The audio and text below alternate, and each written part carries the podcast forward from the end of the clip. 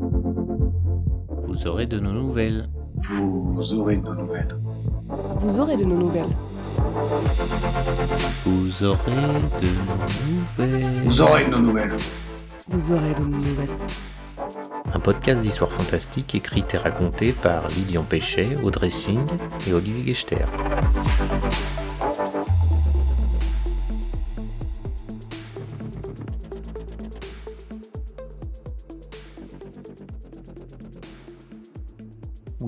J'avoue, ça fait un bon mois qu'on vous néglige. C'est mal, c'est très mal.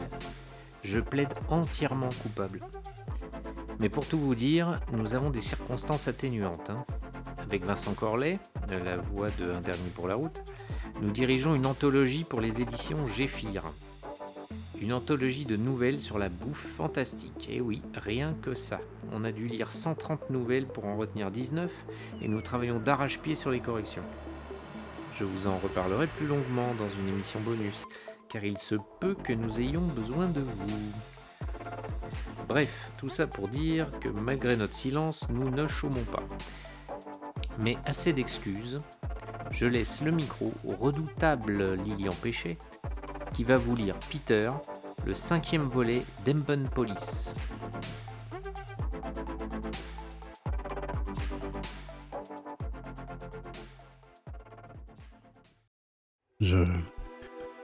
Je suis le capitaine Jules Herman de la police criminelle.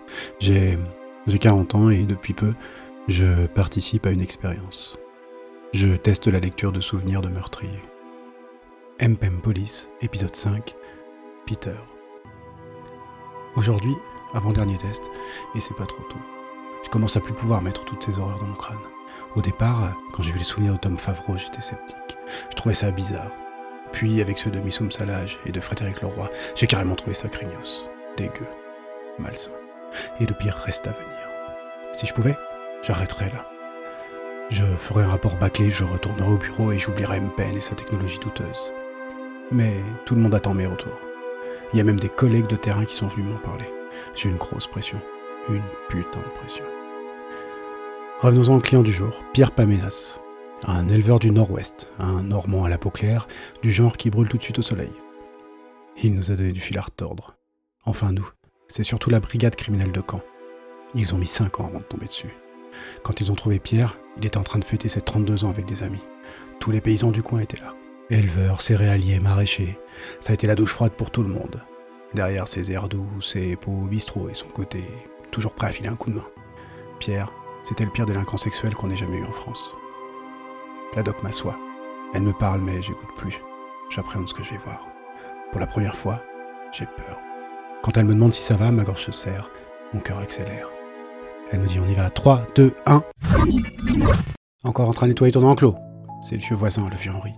Lui aussi, il élève des vaches. Il te fait surtout du lait, un peu de fromage, et tout bio, comme il faut pour vendre. Manque-toi le fion, qu'il dit. Le vieux Henri est comme sa terre, un peu sec. J'arrive, que je lui réponds. Laisse-moi ranger un peu ce bordel. Il est là parce qu'on est vendredi et que, comme tous les vendredis, les fermiers du coin se retrouvent au bar de la mairie. C'est un rade sans prétention, qui se trouve entre l'église et la mairie, justement. Il est un peu gracieux, il pue aussi. Les odeurs de cigarettes se mélangent à celles des bières renversées. C'est un endroit désagréable où il faut discuter, poser plein de questions aux autres et où parfois il faut entonner de vieilles chansons usées. J'aime pas vraiment y venir. Je préfère le calme de ma maison, de ma grange, de mes terres. Mais non, tous les vendredis, Henri vient me chercher. Parce que je suis comme lui, parce que je suis comme eux et que donc, bah, faut que je fasse comme eux. Je termine le nettoyage vite fait, puis je range les outils. Je retrouve Henri dehors qui fume une de ses gaulas habituelles. À trop tôt Je retire mes gants. Je lui balance un sourire avant de lui tendre la main. Il me lacère avec sa vieille peau fripée et ses vieux doigts tout secs. Il ziote les tables. T'es pas trop beau encore? Comme les autres vieux fermiers, il voit d'un mauvais œil mes outils ultra modernes. Il ne comprend pas pourquoi ça vaut mieux que les verts pâturages, et encore moins pourquoi il faut se tuer à tout nettoyer alors que dehors, la nature s'occupe de tout. Je vais me changer, que je lui dis. Henri m'emmène. Ma voiture est en rade. Durant le trajet, il me questionne et je réponds machinalement. En vrai, je regarde mon reflet dans la vitre. J'ai que 30 ans, mais je fais plus. J'ai le visage marqué, la peau usée par le soleil. Je commence à perdre mes cheveux aussi, et par endroits, j'ai des poils blancs dans la barbe. Peu importe les crèmes, les vitamines ou les compléments alimentaires, je vieillis. Tu m'entends? demande Henri en me tapant sur la cuisse. Quoi? Tu seras dispo lundi prochain pour m'aider à emmener les vaches à l'abattoir? Bien sûr. Henri est satisfait. Il allume une nouvelle cigarette et se met à déblatérer sur ses jeunes années, ses premières femmes, ses amis d'enfance que la vie éloignait. J'écoute d'une oreille distraite. Au bar, les baffles crachent des titres de variété d'une autre époque. Les voix pleines d'alcool des clients recouvrent les percussions et les paroles un peu débiles.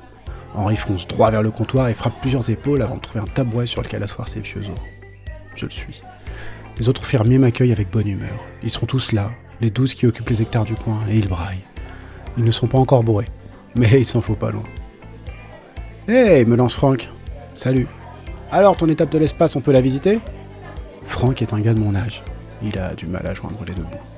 Lui aussi, il rêve d'outils automatisés, de gadgets facilitant la traite, de vaches dont il n'aurait pas trop à s'occuper pour se concentrer sur le cours du lait et de la viande. Il m'offre une pinte, se penche et me dit à l'oreille C'est vrai cette histoire de chambre froide C'est vrai, que je dis. Avec une salle de découpe et tout Ouais. Et ça occupe tout le sous-sol Ouais. Je lui fais signe de rien dire et il prend un air entendu. Ce type d'installation est interdite aux éleveurs, parce qu'elle nous permet de nous transformer en abattoir et de vendre directement aux consommateurs. Un truc qu'aucune commission sanitaire ne peut accepter, mais qu'on rêve tous de faire. Je m'éloigne de Franck pour faire semblant de commander, puis je m'assois. J'écoute les autres, je souris, je donne le change. J'évite de regarder vers Franck.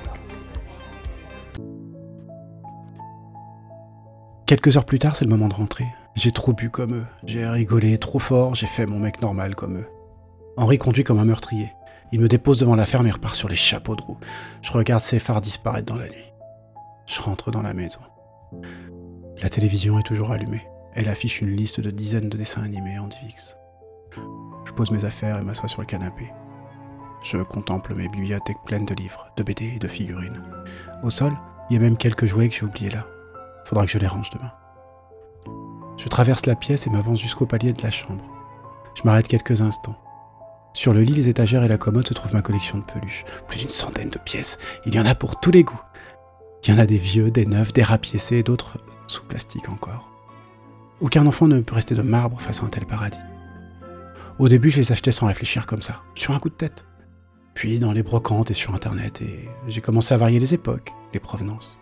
C'est dingue de voir combien un objet si simple est en fait composé de centaines de détails qui peuvent le changer du tout au tout.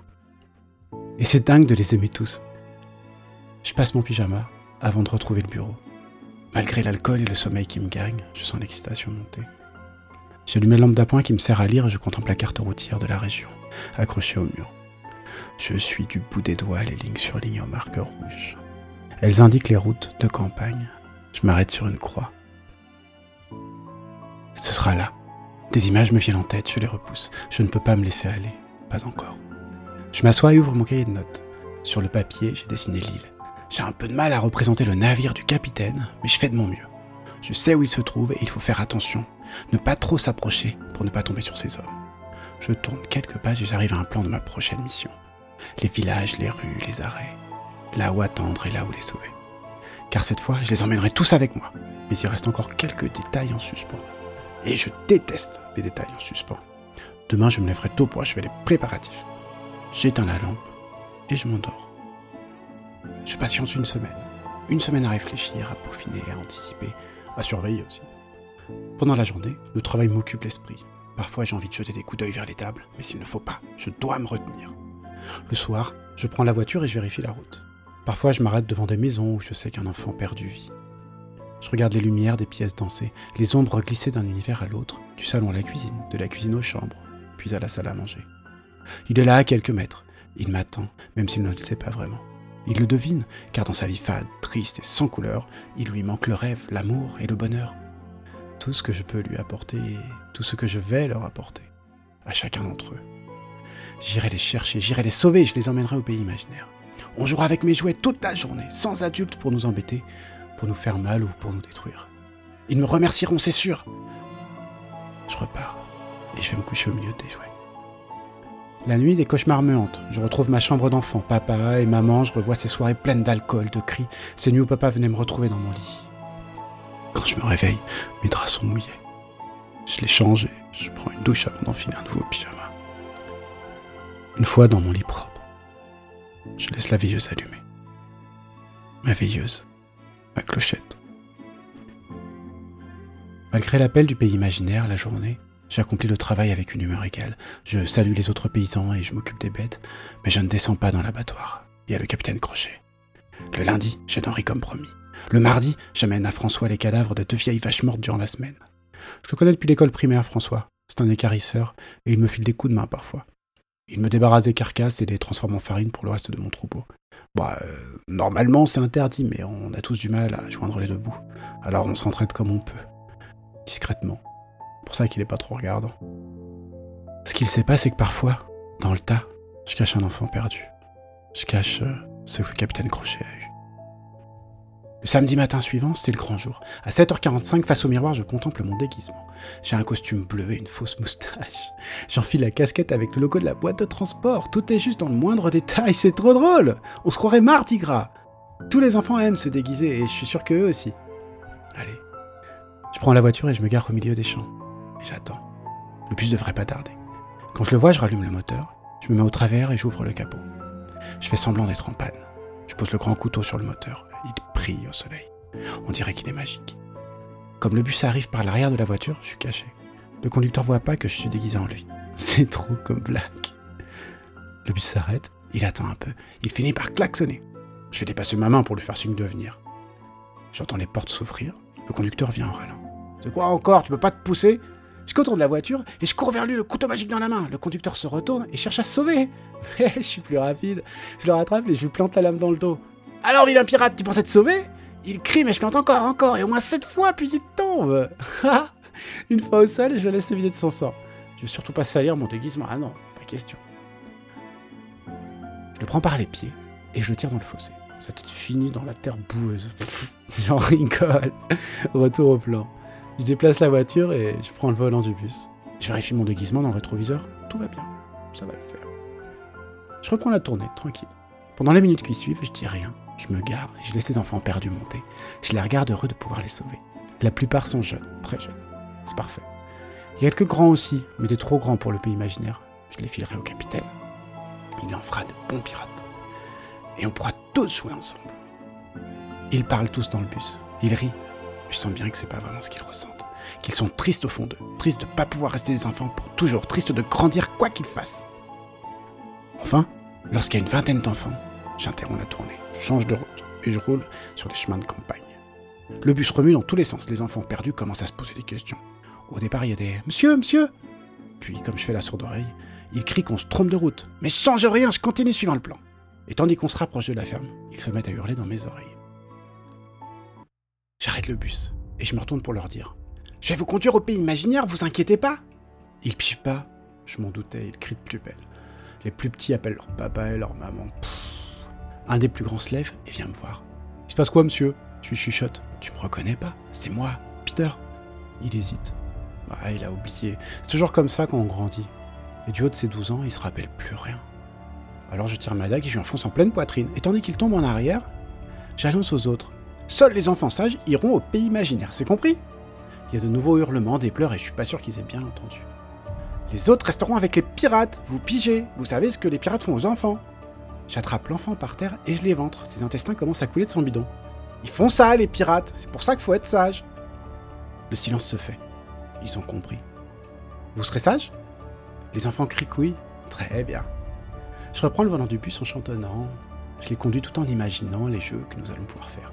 D'habitude, je prends un enfant, je joue avec, et puis on finit par s'ennuyer, alors euh, il finit par rejoindre les pirates. Mais cette fois, j'ai pris plein d'enfants perdus, pour qu'on n'arrête pas de jouer.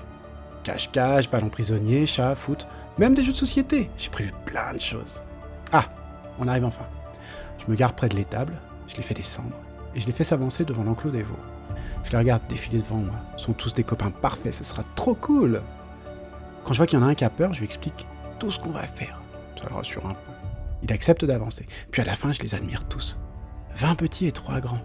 Ils sont tous beaux tous merveilleux. Ils sont tellement pleins d'innocence, de pureté et d'enfance qu'ils vont redonner vie au pays imaginaire. Mais pour ça, je dois les y conduire. Je me suis jamais aventuré avec autant d'enfants. J'en ai les mains qui tremblent. Je les regarde en cherchant le premier à guider. J'aimerais leur dire euh, quelque chose, mais j'ai pas les mots. J'ai que mon sourire un peu figé, un peu maladroit. Je saisis une perche munie d'un lasso et j'attire le premier enfant hors de l'enclos. Pour aller au pays imaginaire, tu dois apprendre à voler. Je le fais descendre dans la chambre froide, au fond de laquelle j'ai emménagé la pièce. Elle est fermée par une lourde porte coulissante sur laquelle j'inscris en lettres multicolores Neverland. Ouais. Je l'accompagne, puis je reviens chercher les autres. Un à. Certains enfants ont peur, ils se prennent dans les bras. C'est trop mignon. D'autres s'agglutinent apeurés, essayant de se rassurer. Je leur dis des trucs rassurants, mais ça marche pas vraiment. Certains chuchotent des horreurs. Il y en a même qui se font dessus. Mais c'est pas grave que je leur dis au pays imaginaire, on a plein de fringues. D'autres encore s'enferment dans un profond mutisme. Mais tous redoutent que leur tour vienne. Et leur tour vient. Puis arrive le dernier et il me dit Je dirai rien si vous me libérez, je dirai rien, monsieur. Mais là où on va, c'est mieux que chez toi. Je le fais avancer jusqu'à la porte et l'enfant cherche des yeux les autres. Tu seras sage, hein, que je lui demande. Oui, oui. Parce que pour rejoindre le pays imaginaire, il faut voler. Et il n'y a que les enfants au cœur pur qui volent. J'ouvre la porte et lui fais découvrir les 19 autres copains. Ils sont là. Ils volent, maintenus par des crochets sur quatre rangées. Ils commencent à voir cette jolie teinte bleutée qu'ont les enfants purs. Un dernier crochet est vide, celui de mon dernier copain. L'enfant tente de dire quelque chose. Fais-moi confiance. Je le soulève et je le fixe. Il hurle et pleure en même temps, il se débat. Je tente de le rassurer. Mais non, c'est pour apprendre à voler, tu vas voir. C'est qu'un moment à passer, après ça ira. Lorsque le silence retombe, je les fais tous redescendre. Je file à la maison chercher les jouets. Et lorsque je reviens, je contemple mes nouveaux amis. C'est la première fois que j'en ai autant. Allez, on va jouer à chat. Qui veut faire le chat, toi? Ok Le doc tape sur son clavier et je sens que quelque chose brûle au fond de moi. J'ai les poings fermés, les dents serrées. J'ai envie de me lever, de lui arracher ce putain de clavier et de me renvoyer là-bas. J'ai pas eu le temps de jouer. Mais putain, j'ai même pas eu le temps de jouer Tout va bien qu'elle demande? L'air rentre difficilement dans ma poitrine. Je sens mes poumons prêts à hurler sur elle, alors je me contente de la fermer. J'arrive, qu'elle ajoute. Elle finit par se lever lorsqu'elle ouvre le casque. Je manque de lui attraper la blouse pour lui fracasser la mâchoire d'un coup de boule. Elle retourne derrière son clavier, et je sens la tension s'enlever doucement. Elle tape à nouveau et reprend les questions habituelles. Comment vous appelez-vous? Pardon? Je... Ça s'est arrêté un peu tôt, non? Votre nom, s'il vous plaît. Je sais pas ce qu'il voulait faire avec ses gosses. La doc relève le nez de son clavier et m'observe quelques instants. Vous le savez très bien, monsieur Holter. Vous avez lu le rapport. Mon envie de la frapper revient. Je me lève et commence à quitter la salle. Les questions, qu'elle dit. On se verra la semaine prochaine, Doc. J'ai plus qu'une idée en tête. Retrouver mes vieux cartons de jouets. Je dois en avoir à la cave. Je vais aller vérifier. Je vais aller jouer. Lilian est comme ça. Donnez-lui une pelle, un tracteur, et il vous raconte l'histoire d'un massacre. Je ne sais pas vous, mais je suis plus qu'impatient de découvrir le dernier volet de la série. Et promis, on ne traînera pas à vous la proposer cette fois. En attendant, portez-vous bien, lisez des nouvelles et écoutez des podcasts.